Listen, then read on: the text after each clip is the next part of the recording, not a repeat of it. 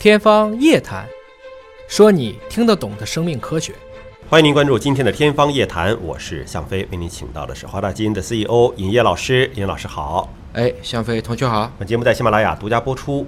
我们今天啊又到了互动问答的环节，朋友们呢通过网络留言，我们会定期的搜集和整理。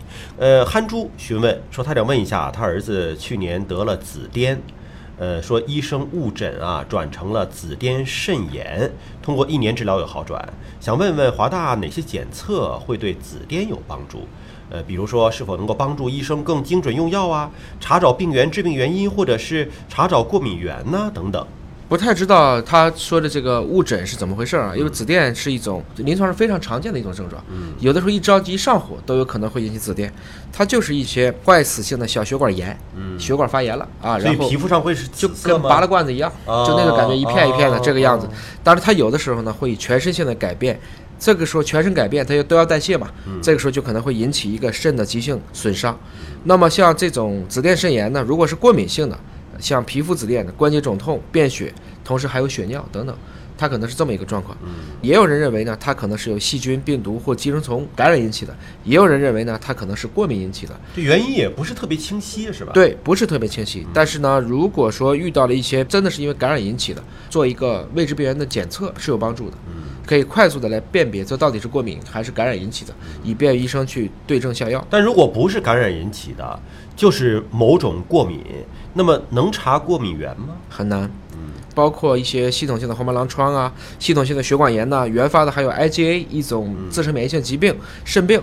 还有特定性的血小板减少，这些都可能引起紫癜。所以这个病呢，虽然说常见和多发，但是它的病因也比较复杂，很复杂啊。到底什么原因引起的，也很难判断。但一般预后都不错啊，一般预后都不错，治疗效果还可以。对啊，小陈儿询问了，说目前能否通过基因技术或者是干细胞技术，帮助因为开颅手术造成的脑干部位的损伤的神经细胞的修复呢？对，脑细胞受损造成肢体的运动障碍。可以通过这种方式获得康复吗？神经修复，我知道您肯定要提肖传国，肖传国啊啊，肖传国，肖传国还做不到对脑神经的 修复，消失反射弧还是整个在脊髓上给他开出一条旁道。干细胞治疗的确是有这样的可能性，只能这么讲，但目前还都是在临床研究阶段。那么昨天呢，这个也有一个罕见病啊，它是静脉注射的有效，直接往神经鞘内注射的那个现在被叫停了。后来发现人体的免疫系统还是太强大了，嗯，一样的基因编辑治疗，有些给药途径 OK，有些给药途径就不 OK，嗯，这个还是需要随着越来越多的临床研究会逐渐的清晰，嗯，因为脑干部是属于植物神经了，它是控制人体的这个相当于运动系统，还有一些最基本的像呼吸呀、吞咽反射呀这些啊，我们说植物性的神经系统，也就是说不涉及认知，但是维持了你基本的这样的一些生理机能。我整体感觉呢，这个说还在路上，但是有希望，就未来会有希望，但目前可能还要等待一下。女机械师何必呢？询问啊，说北京某家公司叫什么什么瘦身的，说电视节目上有介绍啊，说有一种药水儿喝下去，排出体外的就是绿色的晶体，起个名字叫排毒，说这个靠谱吗？肯定不靠谱。不吃饭的情况之下排除体外的绿色晶体，会不会是胆汁啊、肠道残渣的结晶呢？这个我觉得就是这个药水里本身的有的析出的结晶吧。我虽然不知道这个说的是什么东西啊，但整体感觉这种情况下肯定都不太靠谱。嗯，都不太靠谱，因为实际上如果你不改变人体的运动习惯，嗯，不改变人体的代谢机能。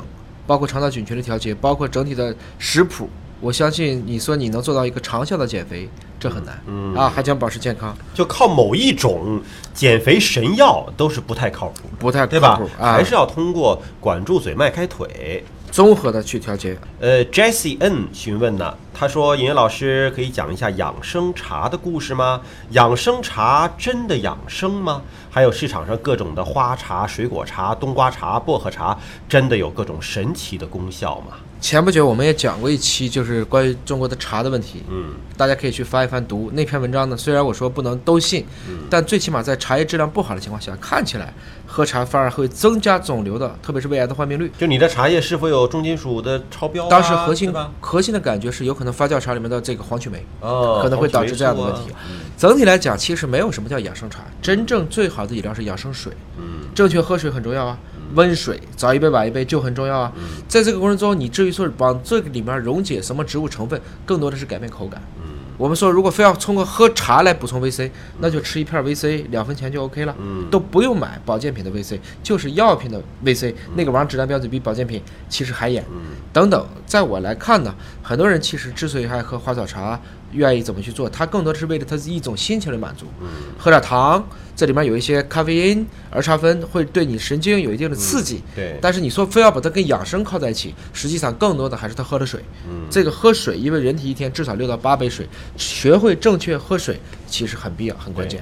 你说你那水果茶不就是跟吃水果有啥两样？先把水果弄干了，明明可以吃水果了，非把它拿去炮制。然后你冬瓜茶，你就吃两口冬瓜也差不多，对吧？呃，所以就还是按着科学的规律。来保证正常的饮水，然后遇到减肥茶要更小心。太多的减肥茶，目前看啊，很多不良的商家都在其中添加了化学减肥药成分。好，感谢叶老师的分享和解读。如果你有其他的问题，可以继续在我们的节目下方留言，我们会定期的搜集整理。那么下期节目时间我们再会。